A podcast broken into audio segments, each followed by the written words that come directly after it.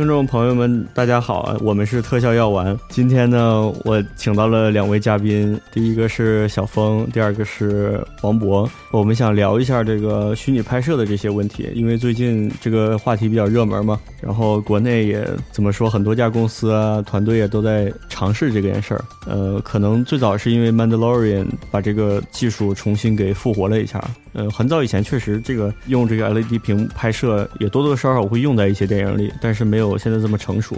王博跟小峰呢，他们是也是最近搞了这么一个 LED 的屏，然后他们也进行了很多的测试。所以今天我就请到两位来给我们具体介绍一下这里边的一些故事啊。但是我这个标题起的是 LED 虚拟拍摄那些坑。这主要呢，我就是想说，呃，它虽然是个新技术，但是肯定也有自己的一些问题吧。我觉得这些问题在新技术出现的时候，大家首先关注的是它的嗨点、它的亮点。然后今天呢，我们就从试着从另外一个角度去聊聊这件事儿，看它有没有一些你不做的时候不知道的一些坑。这样，如果有新来的朋友说想自己尝试一下这一些屏幕，你要知道自己要走进走进什么样的一种局面吧，可能会遇到的一些问题。走走进什么样的坑吧？走进什么样的坑？那个小峰，你你做一个自我介绍吧。哎呦，大家好，我又来了，又是我，就那个啥，上一期花了好多钱的我。对对，就是那个叫什么？我是高峰，叫叫叫小峰就好了。然后是 CGView 的主理人，然后也是呃独立的视效制片人和视效总监。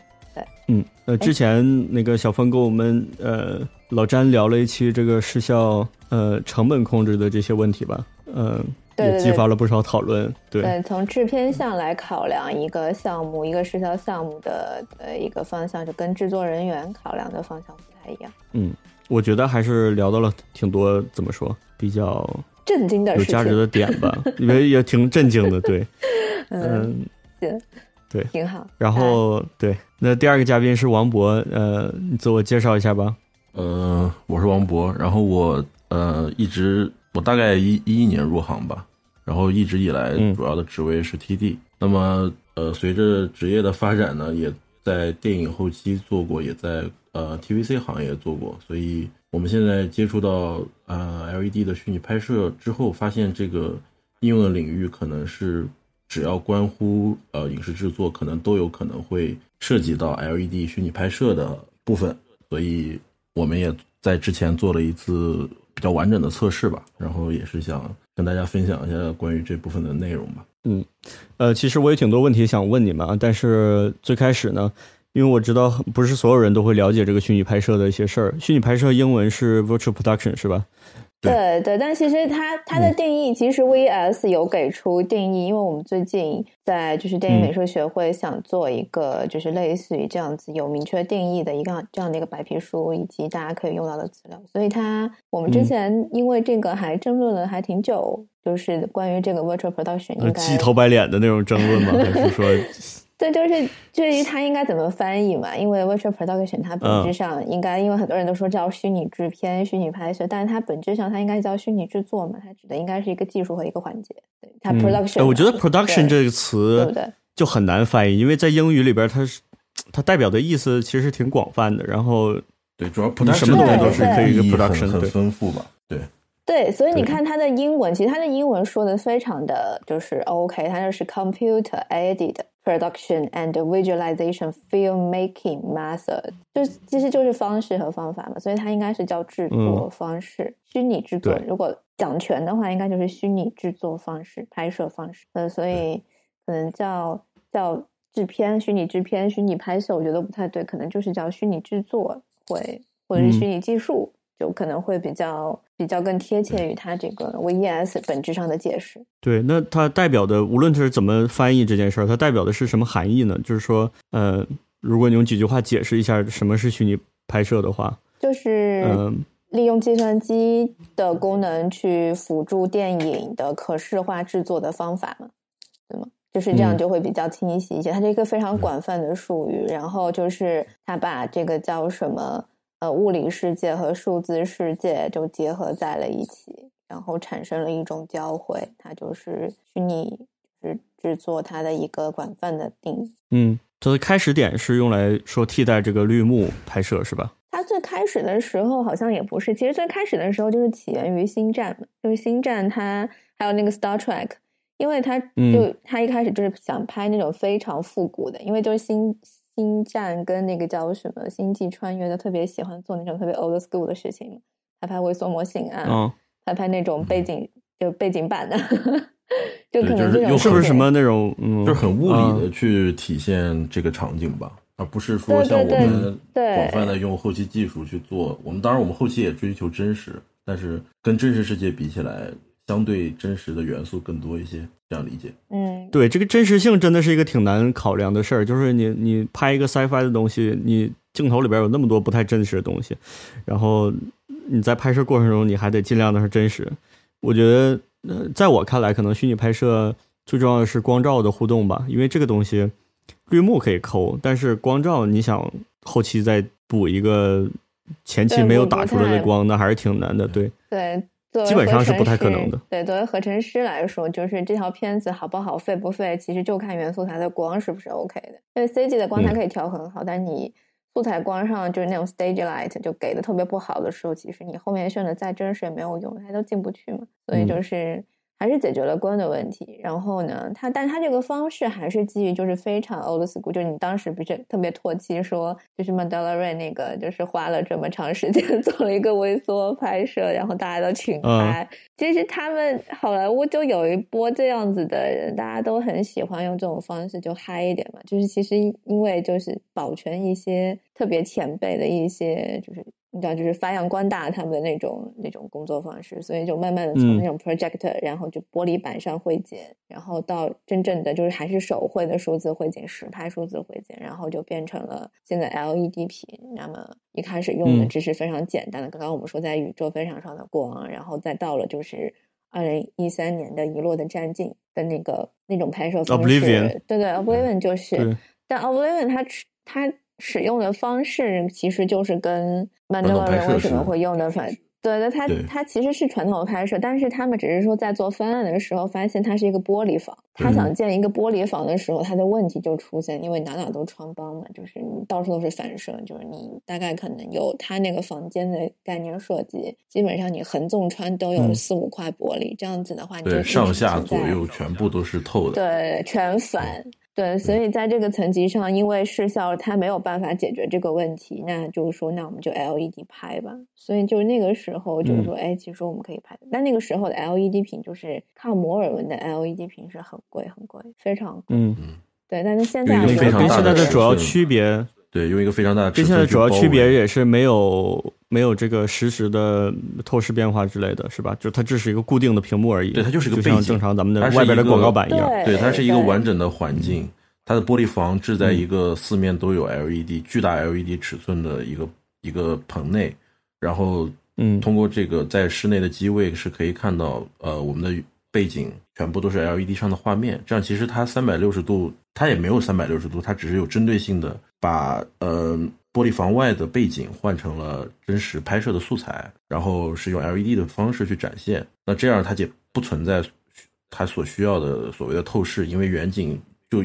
永远是远景，它不需要跟前景做交互，是这样的。嗯嗯嗯，对，它那个就是一直都是远景，整个都是概念上也都是一直是远景。对，所以然后对这个就是它就第一次就是真正意义上被使用嘛。然后到后面的那个叫什么 Gravity，这些都是因为要找光，然后找光之后的话就开始上了这种四 K 的 LED 屏，然后就是为了给它什么穿越星际啊，然后穿越时间的一些光线的一些交互反应。对，然后嗯，对，这个也就是二零一七、二零一八，然后一直到了就是完全这个什么虚拟制作的这个定义完完全全的出来，其实应该还是从那个叫什么《Lion King》吧，狮子王，然后真正的就把这这一套系统给了一个新的名词，所以其实是说，嗯，Virtual Production 它其实很多的嗯。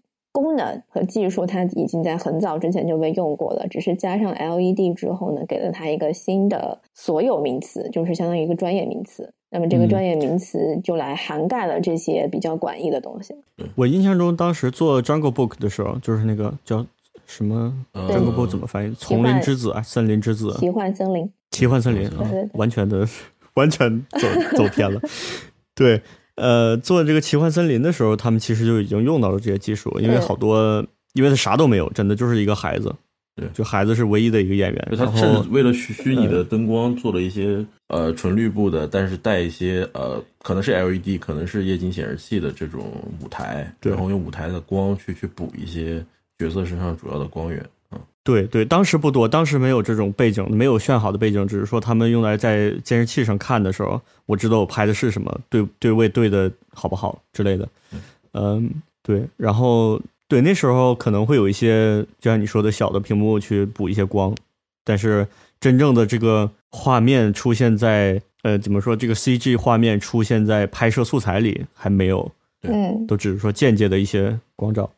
那是不是说《Mandalorian》开始的时候是把这个所有的流程都打通了？他们应该是尝试性的打通吧，就是因为他们用的是同一个导演嘛。然后那导演就其实，在他拍摄的过程中，从《Jungle Book》其实也是他，应该是《Lion King》也是他，对，就是他，对，然后对，所以《d o m b l e Range》也还是他，所以他其实在这个过程中，其实更像是一个这个技术的先驱嘛。他在一步一步的就拿他的项目以及拿出他的时间来试探这个技术是不是可行的。所以在这个过程中的话，其实简单的说，就是他应该是逐渐的把这种方式。更开放的打通了，然后就就就实现了一种，就是我们有说过，就是现在它更像是电影和游戏逐步的开始并轨，它就很像你在玩游戏，对吗？然后只是说你游戏的时候在小屏，但现在你有了个大屏，然后你的所有的控制器什么的都是你的上级，然后完了之后你进去在你的 LED 上面玩就好了。如果没有 LED 的话，就在你的虚拟棚里面玩也行，反正你在引擎里面可以看到。所以就是，嗯，对，这是一种方式吧，就是把这种呃非常开放的创作状态打开了。嗯，就是呃，现场拍摄的时候也大家不用再猜了，说我之后画面看着怎么样，直接都可以在这个监视器里边看见我想要的画面，是吧？就哪不对就现场调了就就好了。对，就像我们上一期就就有说过，说就是不管是美术还是摄影师，他对我们自己要做的这种视效的想象力，就不像我们，就是他脑子里会有他的节奏感和他的就是一个冲击力，我们会感觉到。但是其实对于不太做这一块的人来说，就还是有点难，就是要理解，就是真的不是特别好，容易抓到这个点。对对，后期来说，我现在特别能理解，就是创作是演员都没法表演的这种感觉，我是能理解的。对，因为毕竟是割裂的，其实前后期一直以来都相对割裂，中间可能有呃这种呃视效总监，包括包括制片他们去传达呃导演想要的东西，但是实际上还是通过一轮一轮的。制作渲染，然后慢慢去完善。那虚拟拍摄的存在，就是把这个中间的环节打通了。那他们在第一时间就能感知自己的节奏在 CG 的背景或者是虚拟的背景上是什么样的效果。那对他们来说，他们的创造力是有一很大一部分的释放吧？我觉得。我之所以请两位，是因为你们呃之前做了一个是实操性的，就做了一个这么一个 set up 是吧？呃，能够讲一下这个。前因后果吗，就是从哪儿开始的？为什么要做这么一个东西？然后具体是怎么做的？大概讲一下吗。前因后果，前因后果是不是因为就是我干了一件特别？就为什么要为什么要弄这个东西？就是呃，就是好好吃着饭，为什么突然间说我要做一个虚拟拍摄的？就是一个圈儿。它其实是一个混合领域。其实我们大家一直都知道。那从最一开始，呃，游戏引擎不是在一九年或者二零二零年才。让大家所熟知，其实，在更早的时候，我们接触过，比如说像 Octane、像 Redshift 这种 GPU 渲染的时候，我们就已经感受到所谓的实时渲染到底能给后期带来多大的影响。呃呃，但是我们一直一直也是有尝试这种类似的渲染器去做这些事情，它效率改变是肉眼可见的。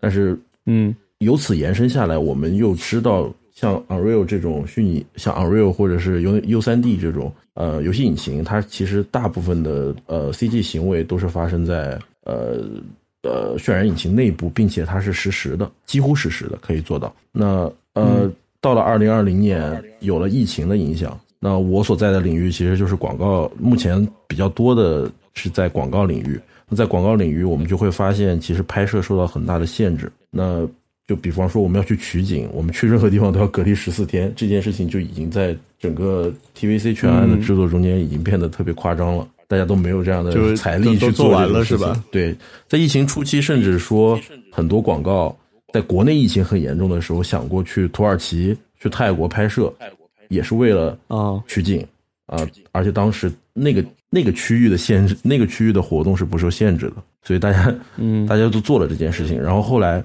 曼达洛人的出现，包括他这些呃所谓的花絮发发放出来之后，我们已经感知到它可能产生的影，它它它的作用，可能在全行业都能够改变制作方式。那我们就有计划去着手进行这一步。那包括我们之前刚才刚才所说的，为了实时渲染啊，我们为了为了 为了 GPU 渲染做所做的资产优化呀这一部分的工作，其实是相对来说。是跟在游戏引擎里的工作是重合的，所以才有了我们想要进一步说测试一下能不能做虚拟拍摄在国内的落地啊，就是这样。嗯嗯，对。从我的角度是这样。当时，当时我们想要说，是不是要跟那个叫什么，就王博的老板。就是说做 这个测试的时候，其实基本上是基于说，你不可能一上来这个新技术进来之后就拿一个电影项目像他们那样，就是大张旗鼓的，然后大步伐的就测试。那其实正确来说的话，其实如果是要测的话，应该也是基于最最短平快的，也就是广告。来测，首先它就是风险要相对小一些，然后它的这个量上没有那么复杂，那么它的起点呢也会稍微就是没有没有那么多的就是复杂的调动性，然后组别呢相对较小，所以就是说要不要试一下？因为这个一旦试成了之后，其实对广告来说的话，它理论上其实应该是更快的。对，但是其实我们测的时候，其实发现就然而并卵，有很多其他的问题是吧？对，全屏现出了尴尬的笑。对，然后就是然后咱们先尴尬的尴尬的笑两分钟。对，就是默默的祭奠一下自己，就是曾经那几段时间就凌晨两三点才能回家，然后那个叫啥 是吧？也没没有没有。就为这为这个 VP 呃献出的青春是吧？对对不是，我觉得是好事啊。能说一下就是 这个太难了，你们能说一下这个技术上的流程吗？就是说你们从哪儿开始的，然后就是真真正的制作这么一个 set up 的过程。嗯，就是开始的话，其实是想说，OK，那我们这个就需要测试。那测试的时候，set up 那一定会要想说，你那你要测什么场景呢？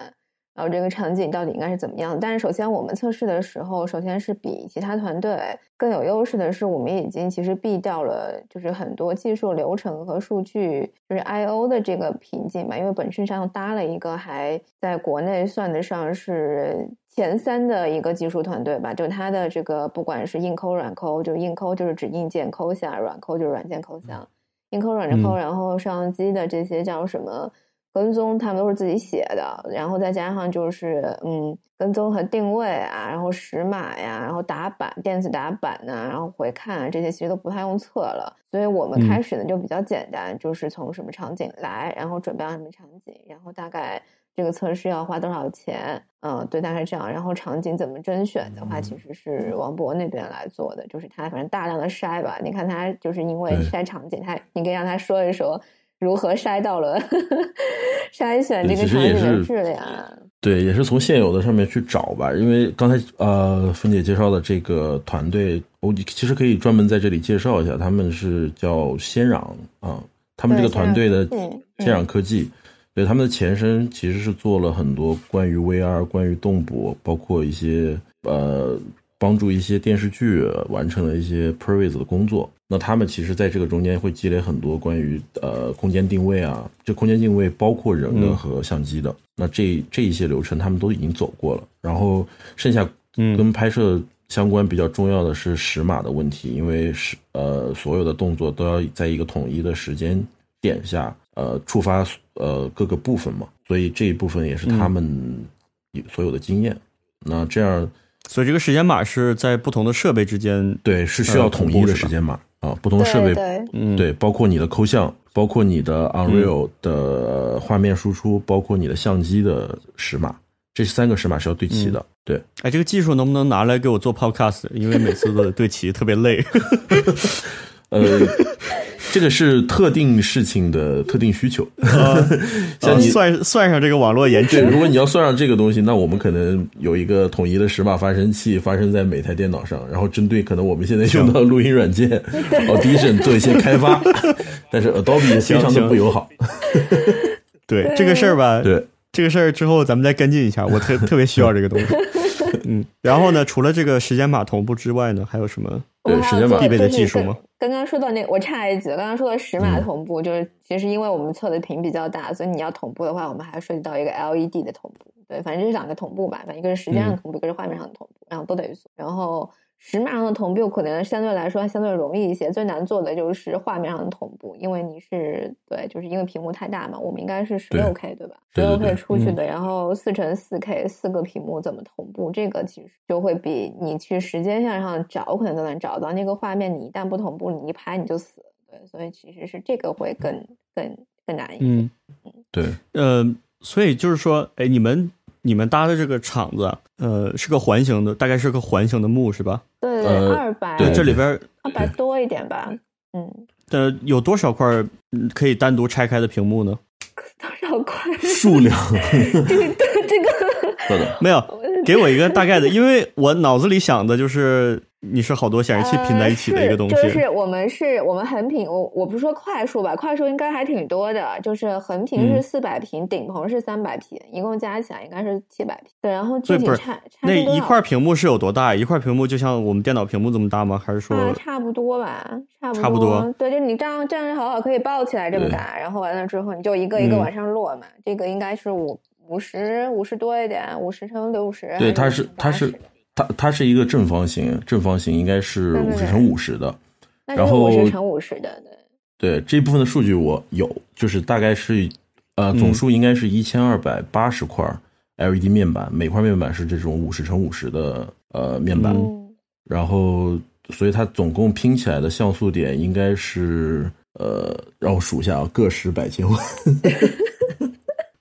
两千两千两千万两千万以上的一个像素点，而且这个像素点哦其实是严格的点对点对齐，就是我呃我从呃 Unreal 输出的画面，机器输出的画面也需要有这两两千万的点，然后这个点跟嗯。LED 屏幕上的点是一一对应的，就不用差值之类的？对，就没有什么差值，因为呃你的 LED 就是有一个个单元组成的嘛。那如果如果没有嗯点对点对齐，那两个点之间的这个空间到底该是什么样的确切的颜色，LED 是不知道的，所以基本上是要嗯做到一、一一对应这样。哦。对，这个其实是一个那每块屏幕之间会有一些延迟吗？呃，就是不能够你有延迟，们要对齐就是不能够延所以。不能有延迟，对对对，所以要对对齐嘛，就是说，所以画面上的对齐。对，为什么说是四乘四 K 呢？每一块对四 K 屏它都有个单独的，呃，就是每就是每可能组成一个四 K 屏的这些屏幕，它是后面是有一个控制器的。那控制器来控制这一块嗯四 K 屏是、是呃完整同步的。那四个四四 K 的话，就需要另外的，就比如说我们现在其实用的方案是从 NVIDIA 的显卡直接输出，它 NVIDIA 的显卡是有一个同步的功能，它是能在多块多块显卡之间同步它多个 4K 的画面内容。那这个其实是一个在布展上用的比较多的多的方案吧。对，但是达到四乘四 K 这个确实基本上国内现在还没有。然后我不知道到现在此时此刻可能还是没有做过这样的测试。那我们这些测试其实也涵盖了这这一项测试内容。对，对，哎，那你们所知的，就是在国内做做类似的这个同样技术的 setup 的，还有其他的团队吗？应该有吧？国内现在其实呃测的比较深的，就是我知道的团队应该是呃像博彩有，因为它是在杭州，然后时光坐标也有，但时光坐标棚它已经在线上运用了，因为它有一些课程啊，跟学校绑定的一些教学啊，以及一些小项目啊，包括像虚拟制作的另外一个领域就是虚拟直播和虚拟偶像，其实互联网用特别特别多，然后什么虚拟美妆啊什么之类的，对对所以就是这是一大块，他们其实，在杭州阿里巴巴在那儿，其实就是已经跑得特别好了。然后，嗯，然后现在是象山也有，但象山具体是哪个团队，我们现在还不太知道。然后就是在那个叫什么 Pixamondo，现在也在测，所以就是，呃，大团队应该其实就是还是有几家的，就是可以提供这样的服务，只是说是不是有稳定的棚，这又是一个另外的事情。对，就是技术可能都有，是不是一个有非常固定棚，这有就得另说。对，补充一点吧，可能就是大屏幕的 LED 应用，其实按照我我我国的这种发展水平，因为 LED 屏的生产和 LED 屏的相关的一系列产业链基本上都在中国，这是一个这是一个不争的事实。对，所以其实大屏幕的应用，呃，在舞台也好，在这种呃。电视台的这种综艺节目，还有展会，其实都有很多应用。那其实这方面的技术，我我觉得，呃，在行业外是有很多的，就是影视后期行业外是有很多的。所以这种方案真的要对要实行的话。我我们就是其实应该是说，我们给这个 LED 建立了一个新的应用场景吧。其实本质上，LED 厂商他们其实技术已经非常好了，他只是哎突然就发现哎这块有一块应用领域，但他们其实在他们就影视之外的领域其实做的特别棒。嗯，对的，可以理解。对，那既然我们现在已经开始把这项技术用在这个影视中了，然后你们也测试了一些项目。我很好奇的是，就是到底什么样的项目需要这样的技术？因为我觉得对于新技术，我们虽然说很很好奇它到底能做什么，或者是对它产生的一些新的可能性特别的兴奋，是吧？但是我们理性来看的话，它是不是有一个自己适用的范围？是这个王博要先说一下自己的感受嘛？嗯，对我对我来说，对我从我现在的经验感感受上来说，其实还是呃。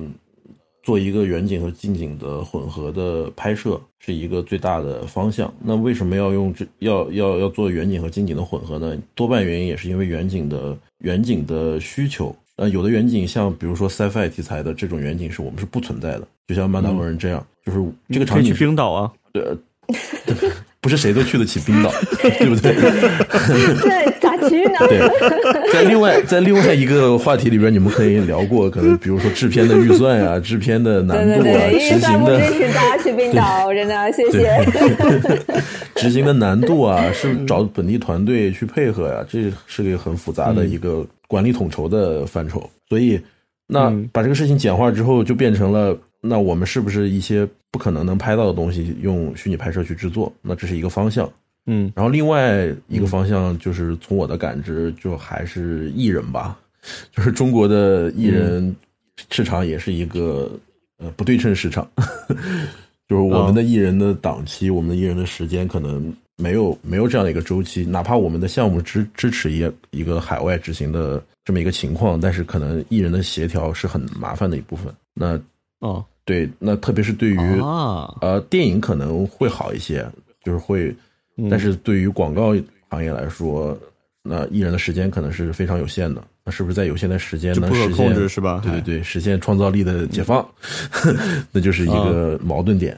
所以这方面也是从我的角度上可以呃想想到的一个应用点吧。然后另外，嗯，另外就是一个脑洞题了。那这个我我认为的第三点是一个脑洞题。这个脑洞题是在于。呃，虚拟拍摄的这一套工具，到底能辅助达到什么样的效果？那有待于大家在测试中间去开发出来这个需求。那如果呃有足够的能力，像我们了解到 Pixmodo 他们有时间、有 有实力，能够搭建出一个固定的棚，让大家去测试，我相信能把一些想象中的创造创造性的方案，呃，在测试中间你一一的去去去去详细的。开发吧，然后这样的话，我们可能会有不同的需求。对，在虚拟拍摄。哎，这个 Pixel Model 这件事儿，呃，你们知道关于 Pixel Model 什么呢？新的棚这个？对，他的棚现在已经测了，应该是第三个月了吧。然后他们因为在德国之前就先开始测的，然后现在应该是跟德国的工作室一样的同步，然后在中国搭了一个类似的棚，然后在里面做测试，然后。最近有几个开放日，然后开放日是上个月有一次，然后这个月昨天是开放日了一次，所以就是我看了一下他们，呃，发出来的效果还挺好的，所以我可能十一号的时候再去看一下。它的屏幕不是特别大，就特别像那个叫什么，我们看到那个 Unreal 的那个 demo 里面的那个，就是有个摩托车的那个，记得吗？对，有个摩托车，然后下面有一些石头和沙地那样，大小其实跟那个差不多。对，然后，但是他们测的流程还相对比较完整，包括色彩管理啊什么的，我看都都有在都有在拍，所以就是可能对，等如果是还我们还有下次机会可以聊的话，等我十一号看完之后，我还可以再跟大家介绍一下他们可以可以这个对大家是新的报道。对，然后对，所以就是嗯，我们再回到刚刚那个话题，就是刚刚王博说的是关于广告的这个部分。那关于就是我这边的项目呢，我一般会怎么去推荐？就是我自己的项目去用续拍呢？就是首先第一就是大家应该是属于这种嗯，怎么说呢？嗯，首先是 sci-fi，就是它是科幻片。那么写科幻片的时候呢，什么样的题材用这个呢？首先它是一个，比如说是密室空间的，或者是密室在这个。嗯，太空舱里面的，其实你就可以用虚拟拍摄去拍，其实就有点像那个叫什么，嗯，呃，《Mandalorian》它里面不是有一些什么非常非常封闭的场景啊？就比如说是一个嗯锻造厂，然后它前后是怎么样子的？那对于这样的空间的话，你用虚拍就特别合适，因为你空间不大，然后你那个景又是可以三百六十度做做一个扩展的。比如说，如果你做了一个呃弧形的棚，或者是一个方形的棚，或者是一个水滴形棚。那么你做这样真的这样一个扩展之后的话，其实你会方便很多，因为你的表演区间就就假定了你的就是你的置景费用都省掉了嘛，然后你可以做一个非常大，然后也非常挺嗨的景。然后还有一个就是相对于就是没有那么多过量的一个这样子的嗯暗调空间，因为呃虚拟棚它去打一个特别牛逼的这样子的就是一个白纸光，就是说的就是天光，就大中午这样的光，它其实还是会稍微有一点软。它打不出那种就是硬光来，所以对，这也是我很好奇的一点，就是因为都是 LED 屏嘛，就那光肯定，因为我觉得现实生活中的光有各种软硬，就是它，你比如说对面楼反射的这个东西，它其实就是个特别硬的光，对，呃，就对面玻璃的反射，但是对面楼的这个墙的反射就是一个大软光，那你在这种软硬特别混合，呃，特别强的这种情况下。你们 LED 是怎么解决的呢？还是说只抠个洞然后开始？所以就是 LED 棚就是有一个问题，所以在真正开始设计的时候，你会发现那个叫什么？到《Mandalorian》第二期的时候，它的这个棚就完全做了一个升级。然后一开始大家都觉得说 LED 棚是不是应该是弧形？但因为它它为什么会需要是弧形呢？这种非常技术的问题，我们可以交给待会王博来解答一下，它为什么需要是弧形的？对。他应该会讲的特别清楚。然后呢，在这个层级上呢，就是进第二步升级之后，它做成了一个水滴层的。那水滴层的话，首先它就可以适于适用于更多的空间，它有窄有宽，然后它的封闭水滴型，对，就是三体水滴，就就那种，就那种水滴型。对，我可以延长。水滴型，然后对，是这样子的。对对对，水滴型水滴型的要求就是它的它的每每个 LED 的转角的角度是不一样的。这样的话，呃，它又有又可以有纵深的部分，又可以有纯粹的背景部分。这样拍摄的时候，只通过角度的变化，你就可以去取不同的方向的景。对，有的有的时候是需要一些延伸，对，它会比一个直屏是。会比这样的品，比一个直品或者是一个弧品要更好，因为你有空间，你是这样子一个包容下来的，所以它，嗯，你们第二期阿拉姆他作品的时候是做成了一个水滴，然后它上面一开始的时候就是一开始是棚嘛，是架是直接怼上去的，对吧？我们第一次看到的就是那个 Mandalorian，它那个上面是直角门，就是跟顶棚的 LED，但现在已经完全做成弧形，了，它应该是一个，对，它是一个非常整体的水滴线，所以就是它。它已经升级了，然后它就是因为做另外一个升级，就刚刚说的解决这个自己公司的技术还得通过外人 才能知道。对，这个真的是测试你才能知道。对对，八技术小能手嘛，就是你测完之后你就知道他为什么要这么改了，因为他在那个 Focus Studio 里面他有讲了一些他的技术。然后就是说说到这个光的问题，因为你看 Mandalorian 一里面，其实你会发现有些光不好，你一眼看上去，比如合成师，我觉得你一眼也能看出来，合成师一眼看上去就是，哎，这个场景有点怪，就是哪里就是这个光不太对。哎，说实话，我看过一些片段，我觉得整体还是有一种，嗯。有一种封闭的感觉，就是会会会一定会能感觉出，我不知道为啥，我不知道是不是因为镜头的设计，还是说镜头设计没有前景，你一定会觉得它就是它就是在一个封闭，你一定对，因为对，因为你的背景是有画面的，然后你的人，你的拍摄主体到背景之间的距离其实是有限的。那我们最多置景是在呃拍摄主体和背景中间会有一些置景，但是再往远处延伸，嗯，对于相机来说，它是一个平面。哪怕是我们做虚拟的制作，它有一些透视的感觉，但它实际上还是一个平面。那这个部分，再远的部分可能就把那个 CG 就把这些模型什么的都放在引擎里了，是吧？对对对对啊对啊，实际上的 CG prop 就是在引擎里边，它是有透视的，但是它是一个比较偏向整体的感觉。那包括引擎，它是不是它是不是会有一些弊端？在很多，比如说我们在一个深度表现的时候，这个这个是表现不出来。呃，像真实相机拍摄的这种深度，它的空间上的空间上的会有一些，比如说 glow 的效果呀，这这种效果通过后通过引擎去模拟，它也是一个非常后期的方法，它不是一个像拍摄一样那么那么真实的一个物理现实。所以，我突然想到个事儿啊，就是演员在表演的时候，因为你透视是根据摄像机变的，然后有的时候你可能还不渲染外边的东西，那演员看到的背景岂不是很奇怪，就是特别扭曲？呃，多。如果是看向画面、看向背景的话，当然他是能看到他自己相机拍摄的背景是什么样的。但是如果他只是看向相机的话，那这就是需要演员所具备的基本素质啊。无实物表演本来就是 还是得脑补是吧？基本素质，对啊，得脑补，对，一定要补出来，一定要脑补的。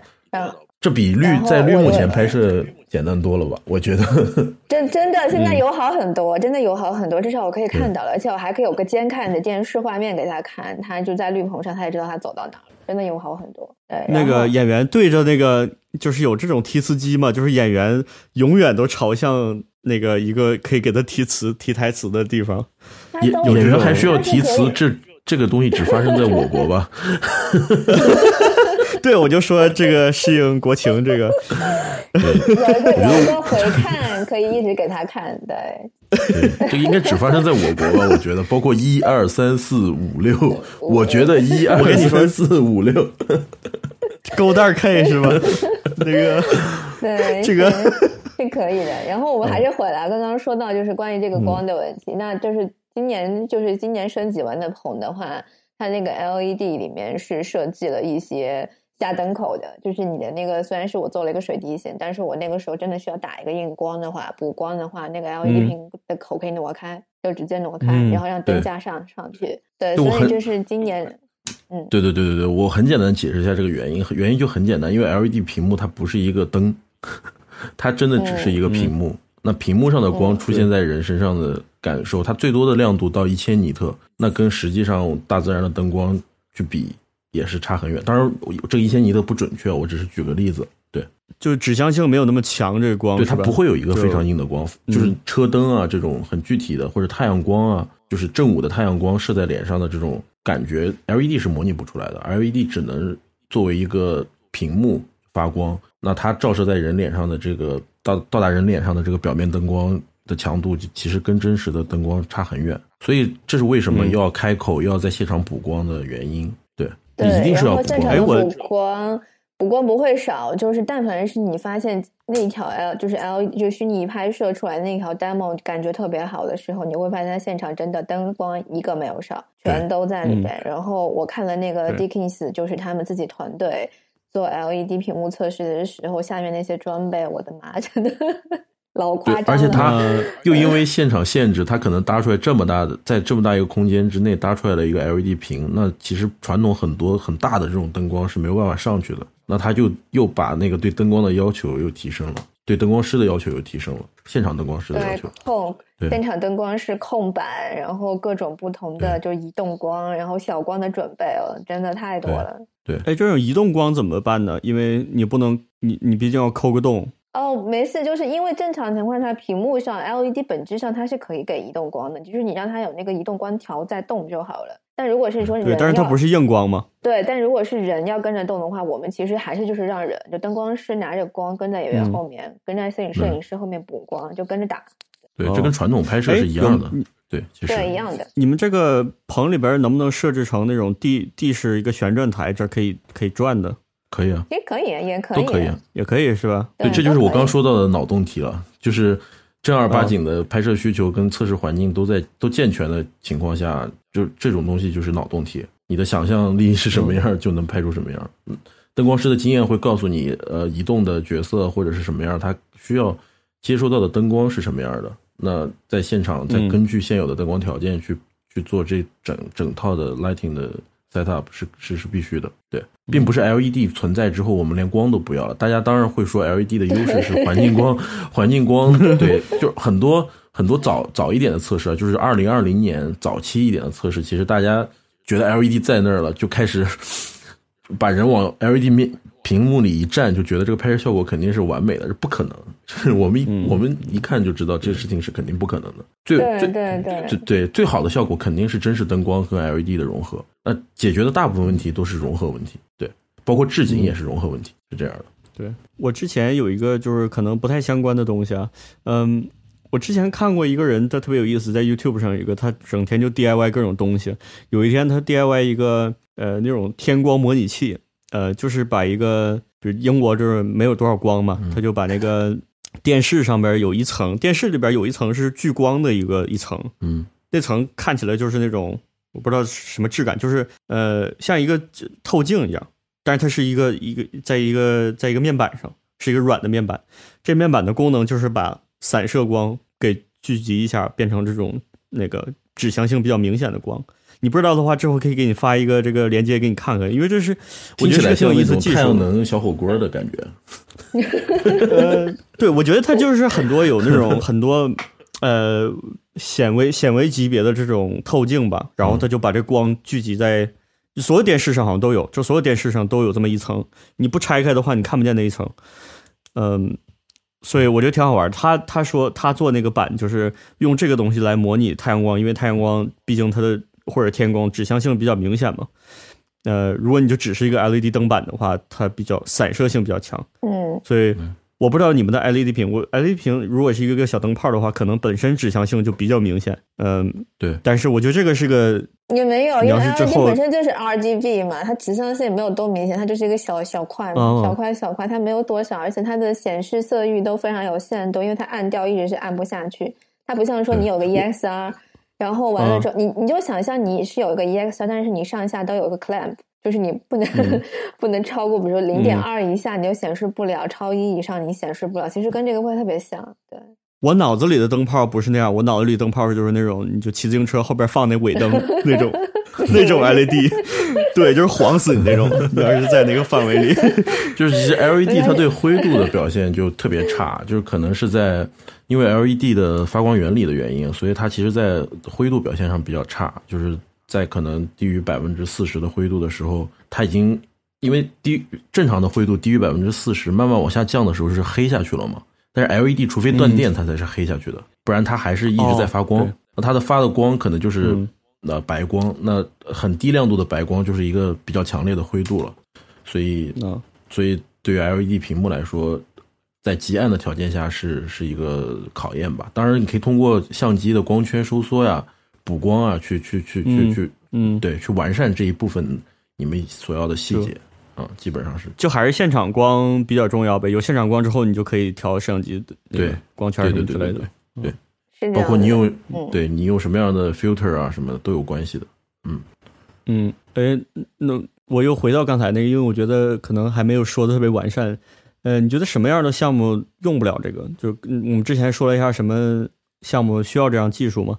如果大家觉得这个技术特别好，说哦，我有拍不到的场景，或者是我有怎么说拍背景比较简单，我频繁换场景，这样可能我用虚拟拍摄会比较快。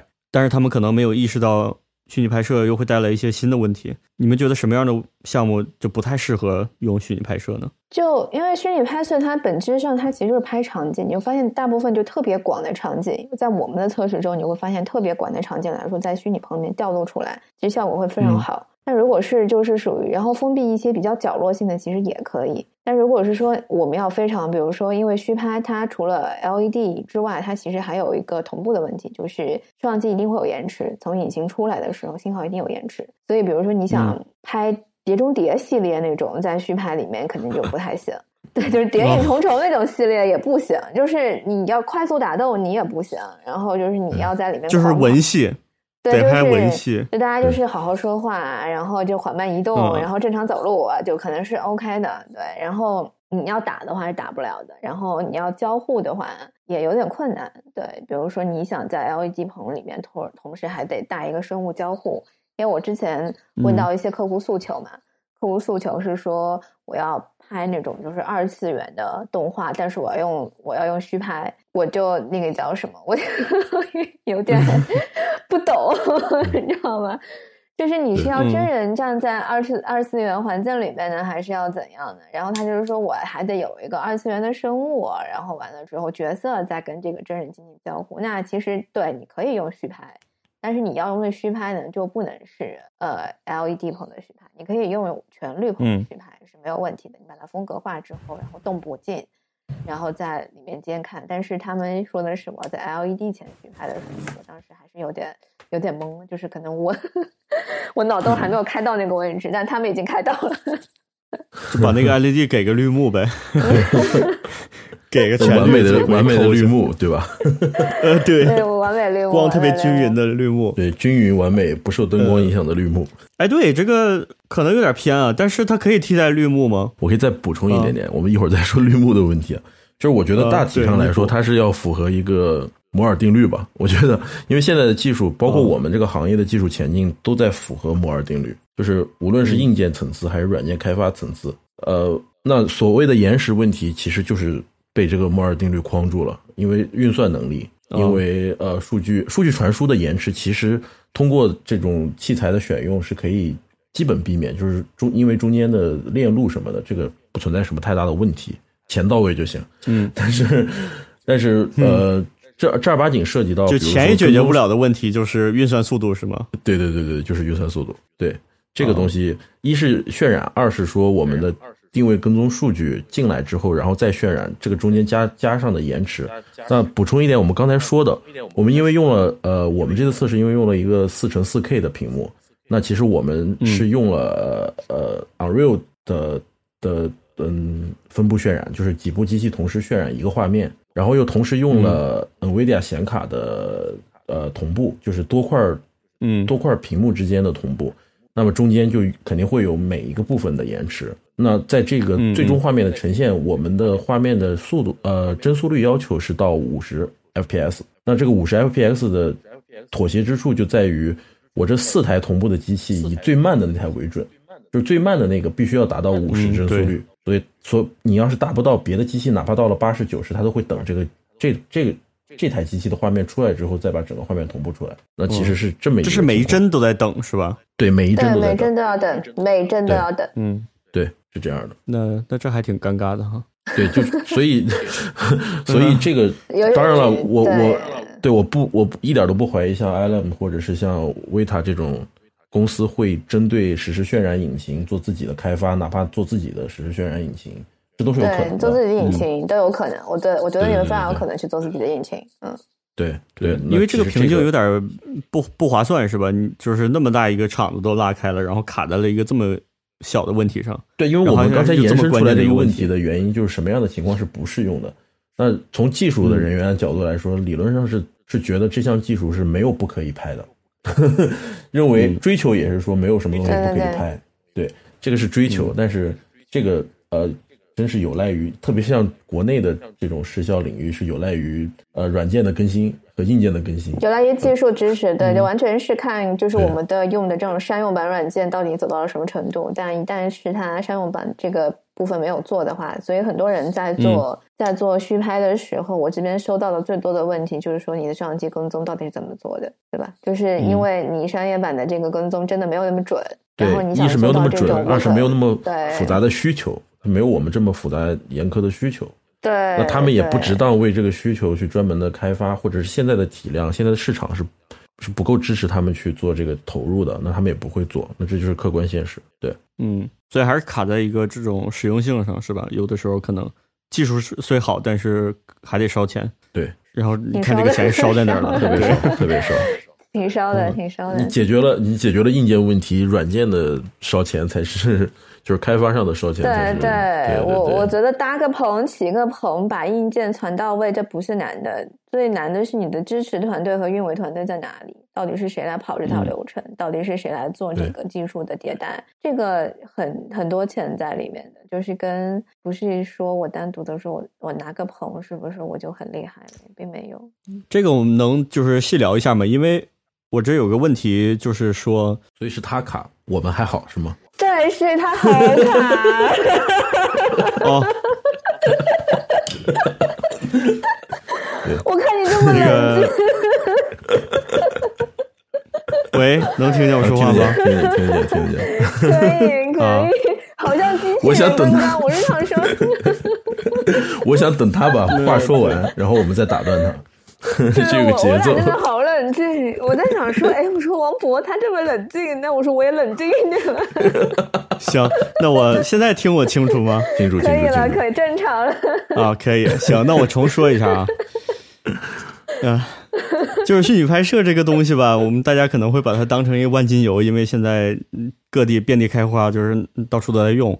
但是，呃，从一个团队的角度来讲，如果想用这项技术的话，呃，我作为制作团队。对我自己有什么要求吗？就是我自己需要具备什么样的素质才能用得起这套设备呢？除了钱之外，哎，钱钱也可以说说，对，是不是需要很多钱？钱当然要说了。对，芬姐可以先 聊一下这个话题。芬姐比较比较全面，从制片角度可以分析出来这个问题。对对，就是用这个东西，首先就是就跟刚刚我们一开始说的，为什么就是工业光魔或者是迪士尼在用这套设备的时候，他没有动他的导演。对，这个就是他最关最关键的问题。首先就是他对他的，并不是说我的，就作为我这个有这个技术的人有多强的能力可以去把这个事情说明白，而是真正作为这个要使用他的创意者。那么他对这个技术的了解度和认知度是不是足够的？就是他应该会非常的清楚这个技术的瓶颈在哪里，然后他应该是非常的，就是怎么说有耐心，然后可以支持在现场做一些测试和调整。这个呢，就是可能不是一般的导演呃就能具备的。所以就是你要用这个技术的时候，首先你要知道，OK，这个东西不能拍，这东西能拍。这东西不行，现在不太优，但是我们可以优化。那我们是不是要现场测试来两条？比如说数据丢了，尺码丢了，然后这个 frame drop off 了，然后你在这个层级上是不是重新来一条？就是在这个层级上也会有很多的需要很多的，就是你知道吗？包容度来做这件事。但如果是说，嗯，因为你一旦用了，而且还有一个就是，除了导演方，导演因为他在现场要控制嘛，那么对于摄影指导和灯光，刚刚有说，刚刚特别说的灯光，对吗？就其实灯光师。第一次到虚拟棚里面看到这个灯光的时候，他也是有点懵，就是 他会觉得他也会有那个 误区，就是觉得 LED 不用打光的。第一次去夜店的感觉是吧？哎，我往哪站？对，就是就发现灯光师就发现他光位不对的时候，反正我们拍摄的时候就发现说，当灯光师发现或者摄影指导发现灯光不对的时候，他没有叫停，反正是我们出来叫停的东西。你的光不对，我们是不是应该补盏光？是属于这种，他可能拍一段时间之后才能找到说，哦，原来是我也要像正常拍摄那样，发现光不对的时候要对，所以就是是这个。然后还有一个就是这个这个拍摄这种方式。要求最多的，我觉得可能还不算是视销吧，因为视销它本身就继承了它这个数字制作的技能，它只是说在它传统的技能里面多加了一个环节，就是我要进优异。那么这可能是另一趴事情，就是我能不能找到优异的人是另一趴事情，但是我是具备这样子的一个基础认知的。那么是谁没有这个基础认知呢？是我们的美术组，嗯，就是拍摄团队是吧？就是 production designer，production design 就这个团队，就是。对对，置景置景就美术置景场景概念，你会发现我把你很多实打实要做的东西的时候，我需要数字化，而且我数字化的量就不是简单的说我们。曾经说的用 SketchUp，然后做出来就结束了。可能 SketchUp 必须整理完之后，对我一定要进优异因为这个环节就是绑定了我一定要进优异进引擎。那么其实对美术组的打击和它的压制性其实是挺强的。那么在这个层级上的话，其实你你要知道，就是嗯，那有一部分迭代的话，可能就是从像工业光魔的话，它是工业光光魔自己的 CG，就是应该是。Assets 部门去承担了这部分 production design 的工作，然后像之前的那个叫什么 Line King 的话，是 MPC 的这个 Assets 部门去辅助 production designer 去完成了就是 VR 看景这部分的工作，其实都是从需要公司来的。那么在这个这个包容性来说的话，你就会发现你就穿插了其他职能部门的职位嘛，在这个层级上，如果对方不理解你的话，那么这个这个事就干不了。嗯，对，对我简单的说一下人话就是，对人话就是你动了别人的奶酪的时候，你怎么让别人去认定你这个技术，以及我要跟你合作？延伸到了，对，延伸延伸出来，对，延伸出来其实就是呃后期真的要完完全全的扎扎根到前期里边去，这个事情就是一个另外的事情了。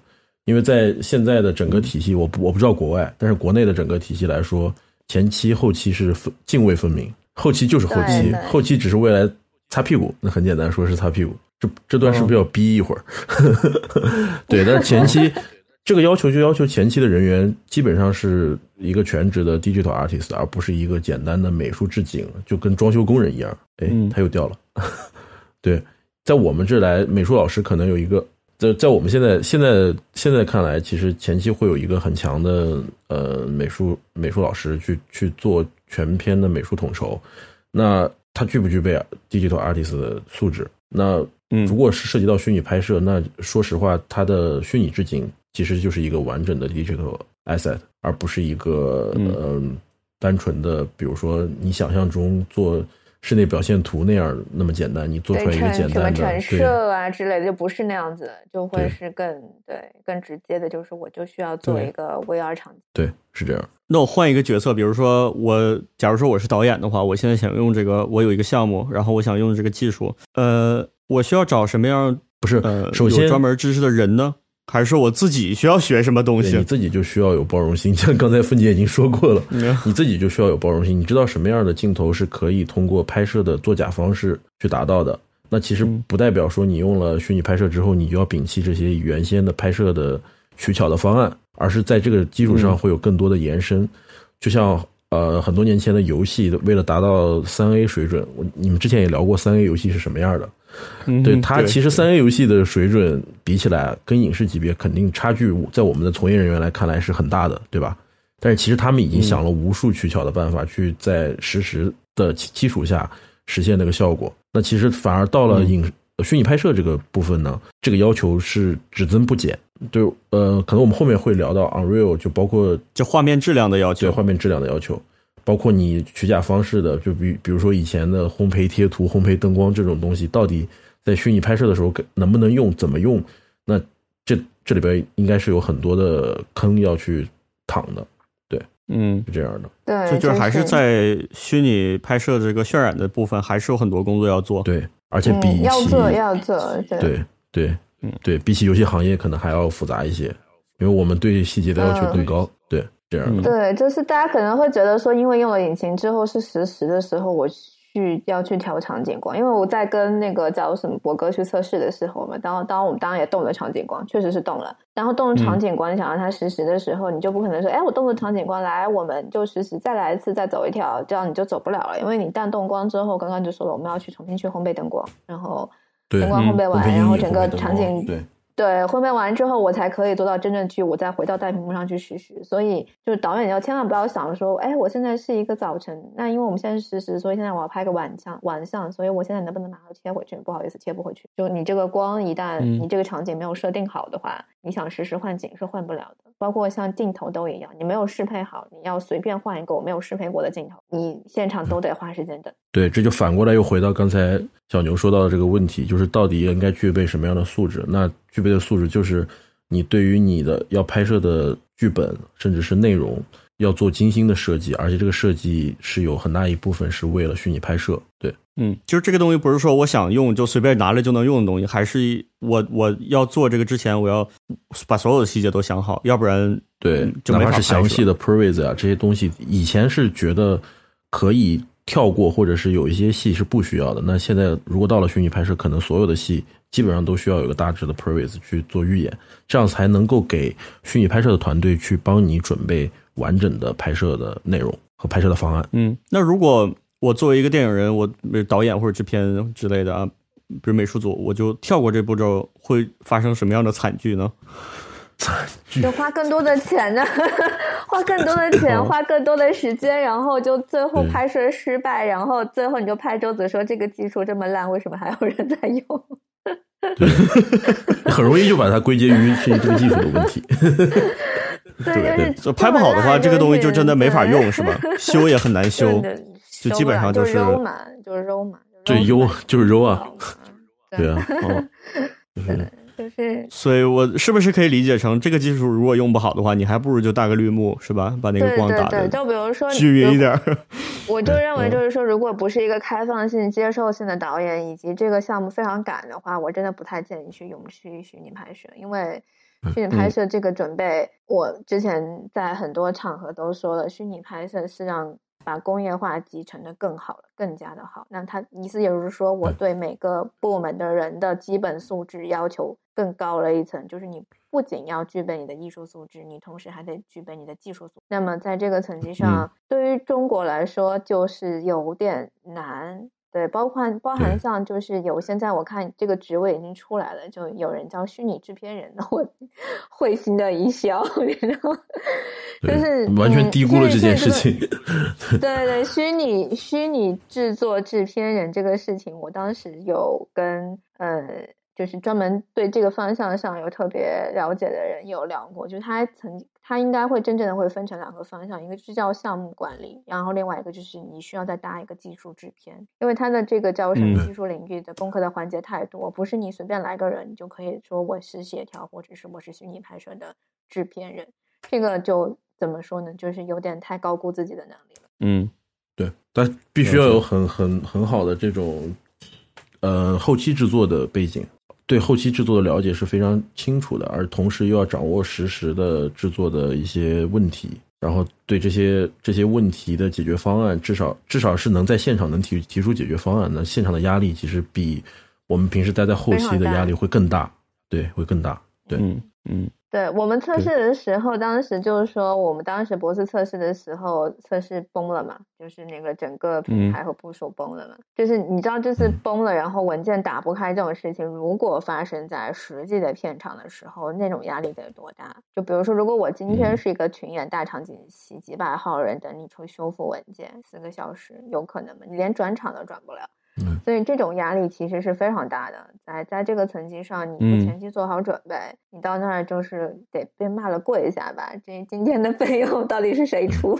出作费，对吧？所以就是心态心态上压力真的是挺大的。而且我们当时测试的时候，我们都说不要催，我说催了之后心态更崩。即便是我们不催，那边的技术人员压力都非常大。嗯，对。